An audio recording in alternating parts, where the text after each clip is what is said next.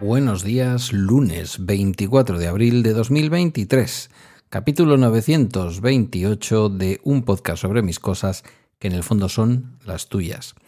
Y hoy quiero hablarte del denominado periodismo de investigación. Eh, llevamos muchos años, eh, hay varios medios que no voy a mencionar porque para qué, eh, para qué señalar a nadie con el dedo si sois ya mayores y mayoras, que diría la otra. Em, llevamos años en este país mencionando el periodismo de investigación. Hay, de hecho, algunos medios de comunicación que tienen su em, equipo de investigación, que tiene el nombre de un programa de televisión, pero que suele haber un equipo de investigación en los grandes medios, ¿no? Yo qué sé, pues no sé, se me ocurren varios, no voy a nombrarlos, no voy a decir ni unos ni otros. Es interesante saber distinguir entre quien hace investigación y quien simplemente se beneficia de la corrupción de otros o de los intereses de otros para poder sacar informaciones teñidas de investigación. Investigación es lo que hicieron los periodistas del Post cuando mm, destaparon todo el asunto Watergate.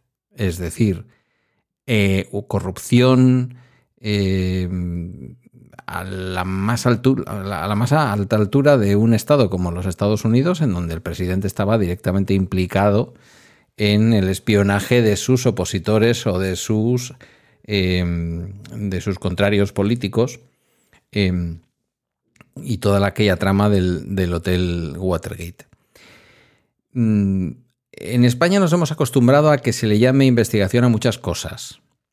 Hay equipos internacionales de periodistas relacionados entre sí, de medios que colaboran a nivel internacional entre sí, que investigan cuentas en Suiza y que dedican horas y horas y horas de trabajo mm, a la investigación, como su propio nombre indica, a investigar cosas que eh, normalmente eh, la gente con más poder o determinada gente X no quiere que se sepa. Ese es el verdadero periodismo de investigación. En España mm, llevamos varios años con la instrucción de un caso eh, la operación Luna, conocido como la operación Deluxe porque afecta al programa Sálvame.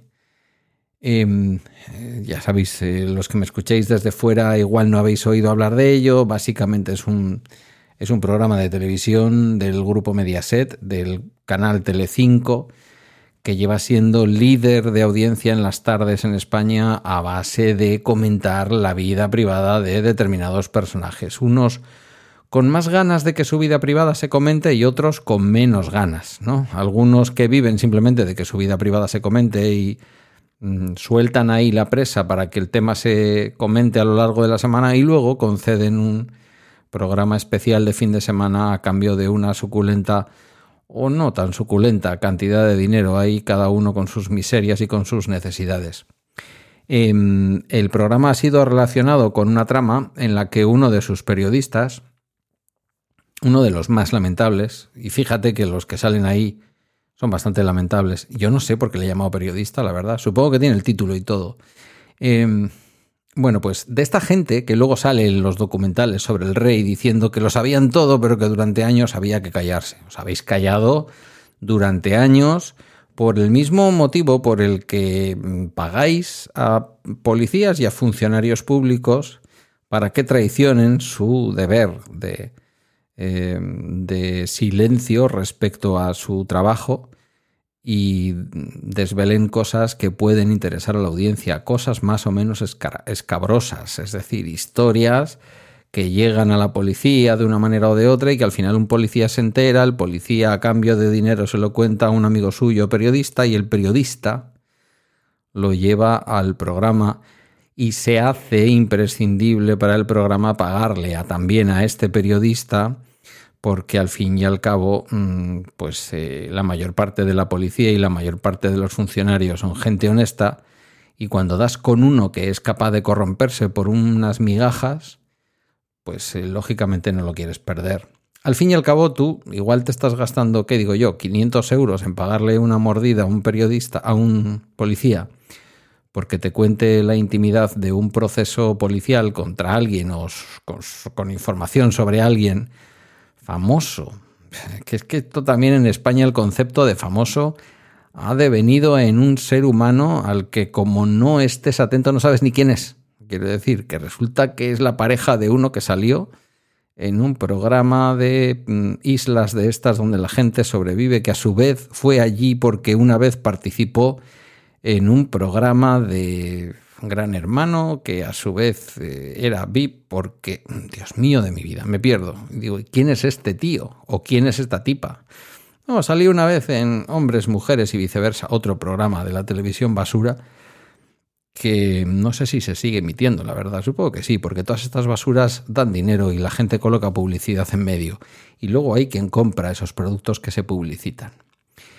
Bueno, el proceso es tan enorme, hay tantos, eh, tantas personas aparentemente perjudicadas que decía el fin de semana el diario El País que, pues eso, que, que está prácticamente colapsado toda esta causa judicial porque hay no sé cuántos eh, cientos de perjudicados que lógicamente se personan y quieren saber qué hay de lo suyo y mostrarse como perjudicados y supongo que pedir su indemnización o lo que sea, porque es otra de las características de este mundillo. Esa gente es gente que vive fundamentalmente de todo esto, con lo cual, si de aquí pueden rascar algo de dinero, pues también se van a ir a presentar allí a decir que su vida y su decencia ha sido puesta en entredicho cuando muchos de ellos, no todos, ¿eh? no todos, pero muchos de ellos llevan comerciando con su vida y sus intimidades desde siempre. Por lo tanto, yo hoy básicamente lo que quería era contar aquí con vuestra opinión, preguntaros. El otro día me funcionó hablando del CBD. No sé si es que sois un poco amigos de las eh, cositas estas eh, ilegales que se fuman porque oye, lo del CBD que es completamente legal y no tiene mayor trascendencia ha despertado mucha curiosidad. Algunos todavía siguen identificándolo con el cannabis como si tomar CBD, darse CBD de forma tópica, porque lo de tomarlo ya sabéis que no se puede. ¿eh? Amigos, amigues, que no se diga que yo estoy diciendo aquí que la gente tome CBD. Por cierto, yo no lo he probado todavía. Bueno, que me enrollo que me interesa saber un poco cómo veis esto, ¿no? Porque em, creo que durante años se nos ha estado vendiendo em, el periodismo de investigación como lo que no es. Simplemente alguien que le da un chivatazo a alguien, alguien que está enfadado con su partido y se lo cuenta a alguien. Y eso, creedme, no es periodismo de investigación. Cuando una investigación favorece a alguien que va a correrse a chivar a un periodista y el periodista lo publica porque es de interés público, está bien.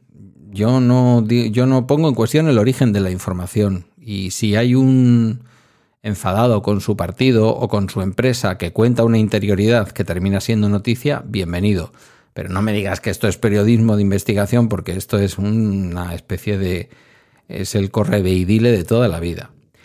Yo no descartaría, si fuera responsable de un medio de comunicación o periodista, una información simplemente porque alguien que tiene interés en que eso se sepa me lo cuenta. Si tiene interés público, yo lo contaré.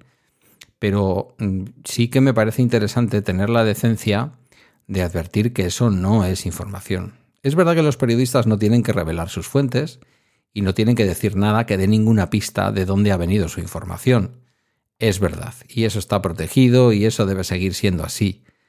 Pero me parece más decente que si algo no es fruto de una investigación, no se venda como fruto de una investigación. Sobre el periodismo que se ha estado haciendo, llamémosle periodismo por llamar de alguna, de alguna forma, el entretenimiento. Ahora sabemos que es entretenimiento. Ya además la propia cadena, la propia Mediaset ha dicho que son programas de entretenimiento y que por lo tanto ahí no se pueden verter opiniones políticas. Si son programas de entretenimiento, ya sabemos que no son programas de información. Esto es como primero de Coco en Barrio Sésamo, ¿eh? en Sesame Street. Ya sabemos, amiguitos, amiguitas, ya sabemos que esto es así. Si es entretenimiento, no es información. Y si es información, no es entretenimiento. Que luego nos vamos a ver los programas de la sexta o de alguno de estos, vaya, ya se me ha escapado otra vez un nombre. Y mm, confundimos la actualidad política con las tertulias del chicharrillo político, que es otra cosa muy distinta, en donde sabemos lo que cada uno va a decir, lo que esperas que opine fulanito, menganita, o lo que va a decir el otro. Es verdad que se han lanzado algunos nombres. Bueno, la propia mm, Yolanda Díaz eh, tuvo sus momentos de gloria en las tertulias políticas de la Sexta, que digamos de Pablo Iglesias, ¿verdad? Y alguna otra gente. Pero distingamos las cosas. Sepamos que cuando alguien va a contarle a un periodista algo que le interesa que se publique por su propio interés personal, puede pasar que eso además le interese a la opinión pública y el periodista hará bien en publicarlo. Pero por favor que no nos lo venda como investigación. Investigación son semanas y no meses de seguir una pista y de atar un cabo con otro, ir al registro de, de mercantil para ver quién ha sido el que ha puesto una empresa a nombre de quién y qué cosas han pasado. Ilustres amigos tengo a mi alrededor que se han dedicado a hacer eso para desmontar casos de corrupción, por ejemplo, aquí en Euskadi, de nuestro partido, del gobierno habitual. Eh, eso es investigación.